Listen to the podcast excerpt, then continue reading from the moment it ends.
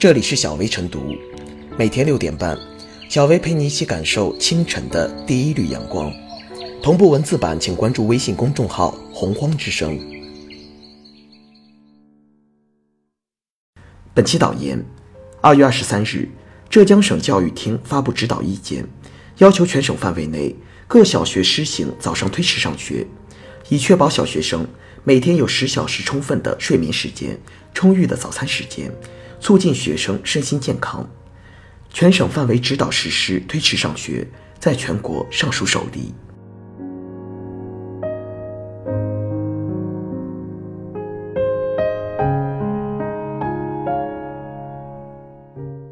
推迟上学时间是一次有益尝试。近些年来，中小学睡眠不足、上学时间太早的问题饱受各地家长的诟责。晚睡早起的上学时间，严重影响到孩子的健康成长，不利于身体发育和功课学习，同时也令家长疲惫不堪。此前，针对这些问题，浙江、杭州等地出台过推迟上学时间的方案，均将上学时间推迟半个小时到一个小时。而此次，浙江在全省范围指导实施推迟上学时间，扩大了执行范围，令更多孩子受益，可堪是一次重大举措。如此有益的尝试，不妨在全国范围执行。从科学角度看，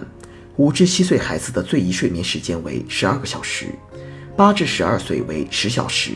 十三至十八岁为九小时，以保障最基本的身体发育所需。可现在，各地学生普遍因上学早、作业多，而导致睡眠时间严重不足，不仅耽误身体发育，反而影响到学习进步。从解决方案来讲，推迟上学时间是最好的办法，让孩子晚一点上学，给孩子留出足够的时间，保障充足的睡眠。二零一七年十二月，教育部印发《义务教育学校管理标准》，首次全面系统地梳理了我国义务教育学校管理的基本要求，其中再次明确，家校配合保证每天小学生十小时，初中生九小时的睡眠时间，可见教育部对此的重视。而此前各地学校并未做到要求，反而使学生的负担过重。如今，浙江省政府发布推迟上学时间方案，贯彻教育部规定的中小学生睡眠时间标准，倒逼学校减轻学业负担，从而保障学生的睡眠时间。从推迟上学时间的执行效果来看，仅做到这些是不够的，这只是减轻学生压力的一个方面。另外，还需要配套限制在校学习时间、作业总量等规定，以实现遏制学校随意扩张学习时间、增加作业负担的冲动。仅从浙江省推行的这一举措来看，其执行效果获得了广大家长和学生的认同。早在浙江省教育厅前期组织的调研过程中，多数小学家长就对推迟上学时间有强烈的期盼，教师、校长等各方。对小学早上推迟上学时间的做法，普遍表示赞同和欢迎。从惠及全国学生利益的角度来看，推迟上学时间或许有必要更进一步，在全国更大范围内进行效仿与实施，共同执行相关标准，并制定严格的处罚规定，将保障学生睡眠时间、减轻作业负担等落到实处。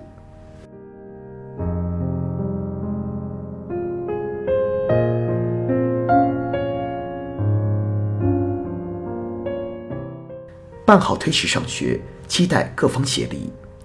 护送孩子早起上学，一直是让很多家长操心头疼的大事儿。睡眠在青少年成长发育期具有关键作用，小学生早起易导致睡眠不足，孩子每天睡眼惺忪的去上学，影响学习效率和健康成长。而家距离学校远的孩子更希望晚一点到学校，但我国绝大部分学校都是执行七点五十到班的作息习惯。家长催促孩子早起，匆匆忙忙护送孩子上学，孩子随便吃点儿，甚至不吃早餐，成为不少家庭的常见场景。浙江省政府在全省范围指导实施推迟上学，是严格遵循并认真落实小学生每天在校学习时间不超过六小时国家规定的民生之举，缓解部分学生家长送孩子难问题，不至于一场守护孩子睡眠的及时雨。是提升教育满意度及教育服务能力的一大进步。仔细观察，该推迟上学的政策具备几个特点：第一是普遍性，全省范围指导实施推迟上学，要求各学校不得组织集体早修，寄宿制学校也不得组织走读学生参加学校晚自修，全省一盘棋，有利于全省统一作息时间和评判标准，有效破解小学上学早、放学早、接送难矛盾。第二，提出借鉴宁波、拱墅、江山等地小学上午安排四个课时或三个课时的做法。将每课时教学时间调整为四十分钟或三十五分钟，做到长短课相结合，既不会影响教学进度，也可以在下午正课结束后为学生提供更多拓展活动时间。然而，推迟上学是一项系统工程，到校时间不是随便改个时间那么简单，而是牵涉到学校、家庭、交通等多个方面。到校时间不得早于八时，究竟是早还是晚？八点半到学校会不会影响交通？接送孩子与大人上班时间产生矛盾怎么办？学生在校学习时间缩短会不会促活校外培训班？在全面推行推迟上学工作的实践中，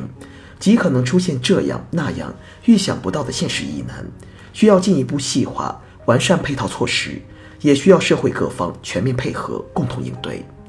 我们欣喜地看到，浙江省推迟上学。并没有简单的一刀切，而是要求在实施改革前，学校需全面了解每位家长对推迟送孩子上学的接受情况，重点梳理部分家庭有特殊原因不能推迟上学的学生情况。对确需早到的部分学生，学校应开绿色通道，允许其适当提早到校，这样就为推迟上学提供了更多安全备选项，彰显具体问题具体对待的政策关怀。尊重学生身心发展规律，促进学生身心健康全面发展，乃现代教育的本真。确保小学生每天有十小时睡眠时间、充裕的早餐时间、从容的上学时间，已成为当下学校的教育目标。浙江省推迟上学政策体现教育管理理念的转变，凸显教育服务能力的提升，有助于帮助学生健康成长，也有利于社会和谐，值得其他地区与社会各界。不断探索、积极支持及逐步完善。